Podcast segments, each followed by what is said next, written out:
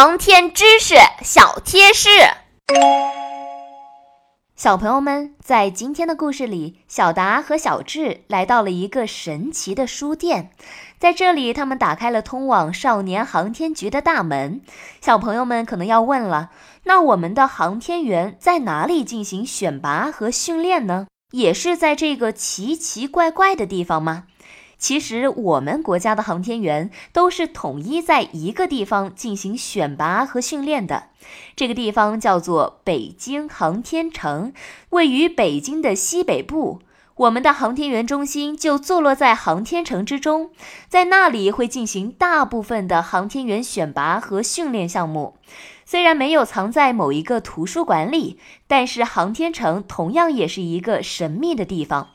那里面有收藏着各类航天物品的展览馆，有一比一比例的火箭飞船的模拟器，还有全亚洲最大的水下模拟失重训练场所——中信浮力水槽。小朋友们想去看一下吗？只要小朋友们继续收听我们的故事，说不定就会从故事中找到进入航天城的方法哦。